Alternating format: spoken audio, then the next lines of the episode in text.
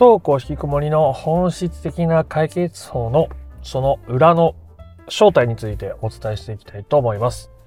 どうも不登校引きこもり専門カウンセラーの曽太郎です。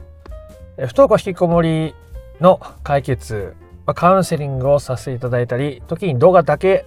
見て学んで実践したからも言われることですが、それは私自身がすごく幸せに過ごせるようになりましたとか、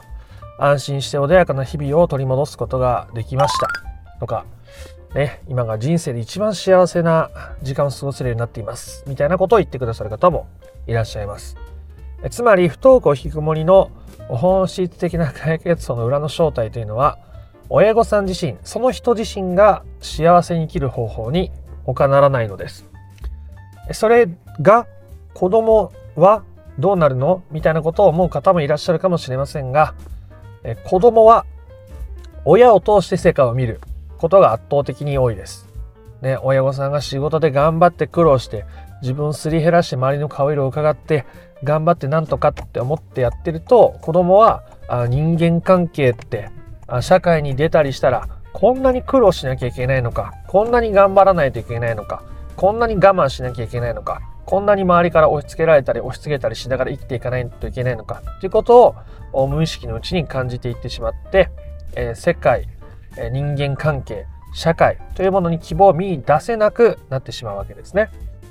なので親御さん自身が幸せに生きるということはめちゃくちゃ大きな意味を持つわけですしまあ子供に対していろんなこといろんなコミュニケーションいろんな声かけ大事ですけどその前に自分が満たされてないとそれらをうまく扱うことができないのでその前提をちゃんとすると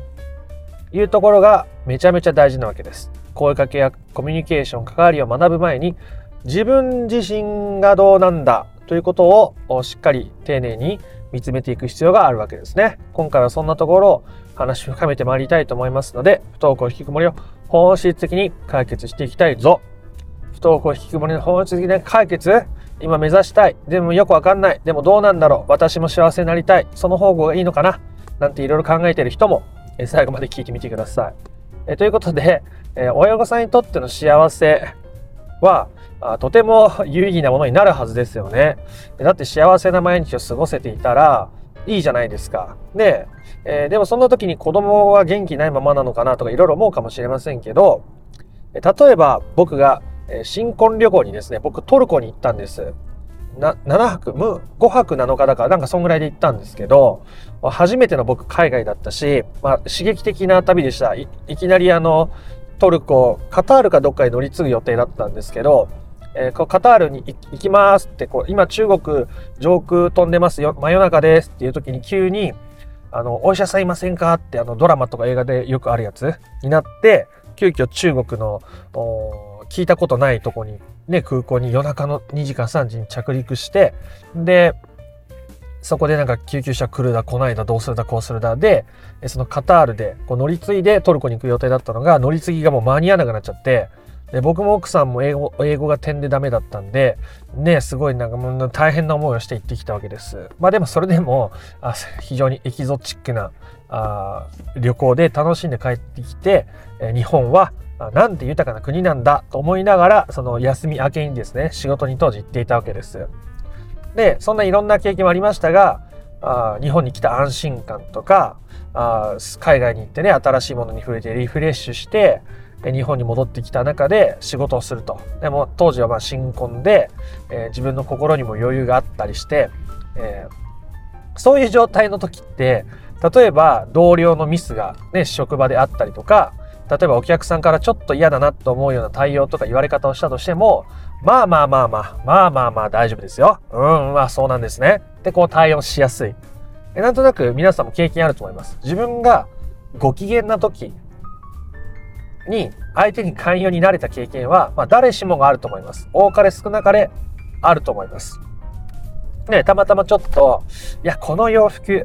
や、お気に入りの洋服変えたなと思って、その服着て、で、気分よく出かけた後に、旦那さんとか、まあ、家族に対して寛容でいられた経験あると思います。ね、そ似たような経験がね。で、えー、つまり、えー、お子さんに対して感情的にならずにフラットな状態で関わるとか、相手のことをこう操作しようとせずに、変えようとせずに関わる、受容的な関わり方をするっていうのは、自分自身、親御さん自身に余裕がなかったら絶対に無理なわけです。僕は絶対にできません。自分に余裕がない。あんま最近寝れてない。仕事もいろいろ詰め込んでる。プレッシャーを感じていて、ちょっとでも何かやらないとって思いながら、子供にはニコニコしながら対応できるような人間で僕はないわけですね。まあ奥さんに対してもそうですが。なので、親御さんが自分を幸せにするっていう時には、ね、その心理的な、精神的な余裕、余白もある状態だと思うんですね。つまりそれはお子さんに対しても寛容でいられやすい状態でいるわけです。だから親御さんが幸せになるっていうことと不登校引きこもりの本質的な解決っていうのはめちゃくちゃ深く結びついているというか、まあ、ほぼイコールなわけですね。その中で、えー、親御さんがお子さんに対して寛容に、まあ、寛容にっていうのは相手の言うことをただただ聞き入れていくわけじゃないですけど、相手のことを否定せずに、えー、相手の主張を受容しながら関わるということが大事なわけですが、それをしていく先に、お子さんが今までと違う表情を見せてくれるようになる。で、会話が増える。学校に行くって言い出す。今までとね、えー、違う役割を家の中で持ったりするということが、まあ、勝手に起きていくわけですね。親御さんがお子さんに寛容的で、つまり受容的に関わるということは、親御さんが自分に対して寛容に、受容的に関われた後にできることということですね。自分に寛容でいられるから自分に無理をさせずに休ませる時間とか、えー、ゆっくりする時間を自分に与えられるわけですね。自分に対して需要的、ああ、やだなとか、もうこれしたくないなとか、イライラするなとか、寂しいなとか、楽しいなとか、嬉しいなもそうですが、そういう自分の感情を受け入れられているから、目の前の子供に対しても、ああ、この子は今こう感じてるんだな。この子は今こういう考えで、こういう思いでやってるんだな。ね、表現できずに葛藤してる時かもしれないけど、まあ、それはそれで、えー、今、この、この一生懸命の姿なんだな、と思って関われたりするので、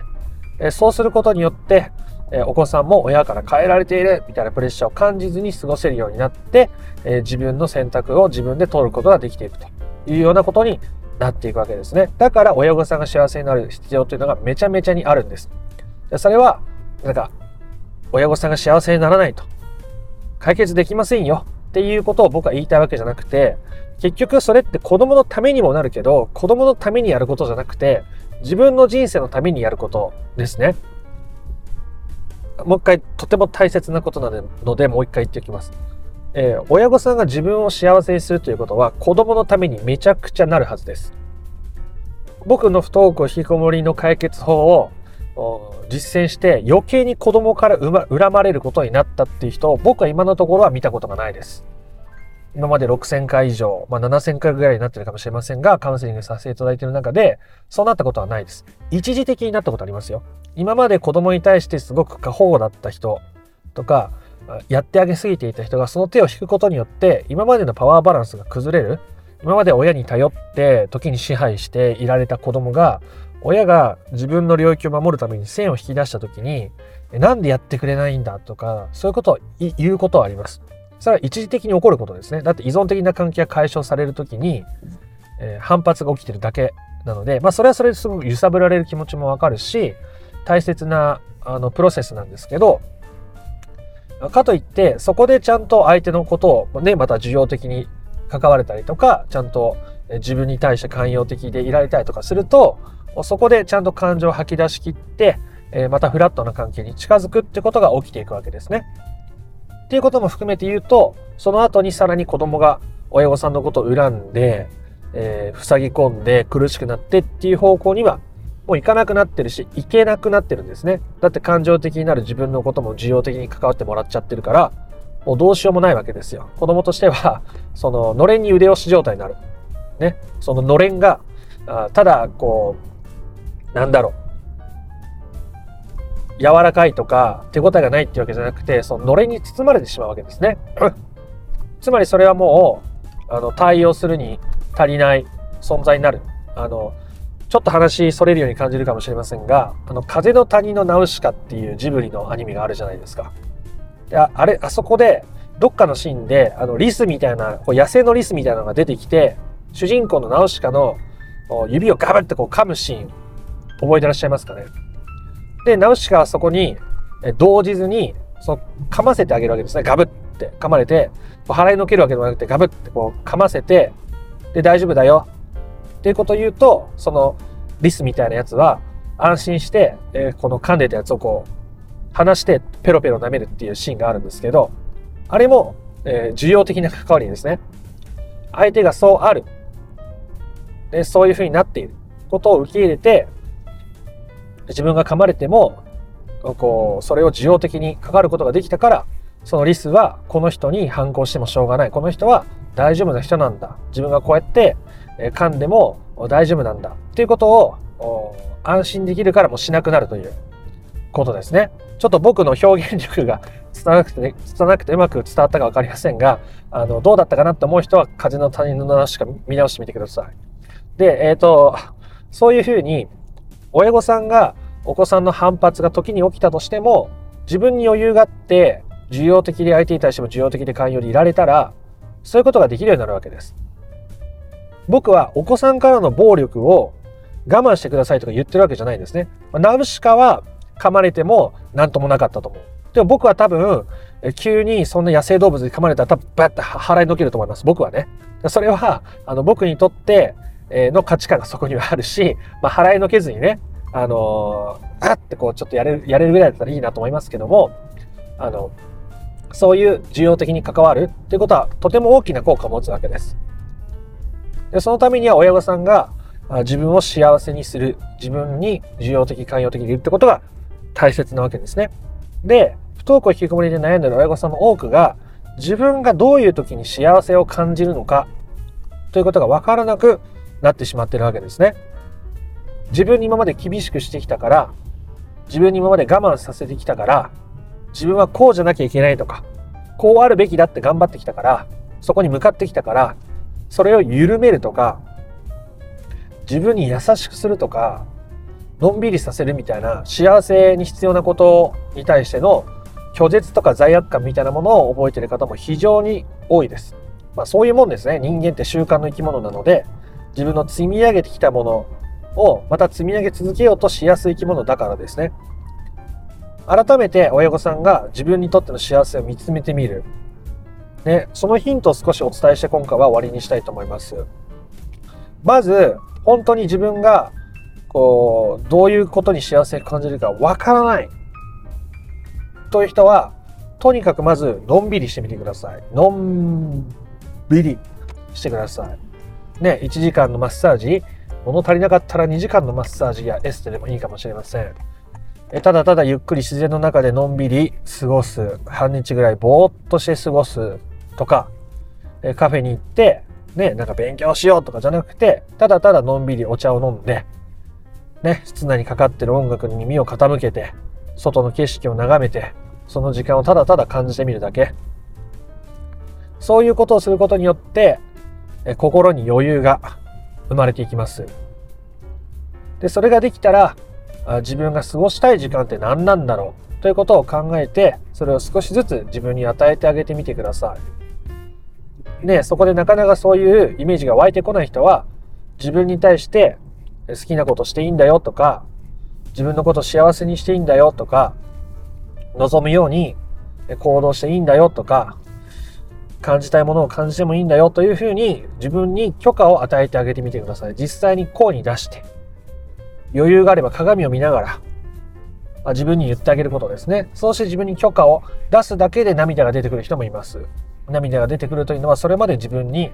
それを我慢させていた一つのサインでもありますね。まあ、涙が出てこなくてもいいです。そうやって自分に言ってあげながら、あ自分でまたこう、ざわざわって感じる感情もこう味わいつつ、じゃあどうしようかな。ね。えー、ちょっと仕事、来月有給1日取って、えー、ゆっくり、えー、ちょっと電車で出かけてこようかなとか、何でもいいんですよ。あじゃあ、アマゾンで、えー、欲しいなと思ってた入浴剤あったから、ちょっと取り寄せて、いい値段するけど、うん、旦那に黙って買っちゃおうかなとかね。全然いいです。で、そういうことを自分に与えてあげる。心に余裕ができる。で心に余裕が出てくると自分の中に眠っていたさらなるいろんな感情がこうわっと出てくることもあります。それもまた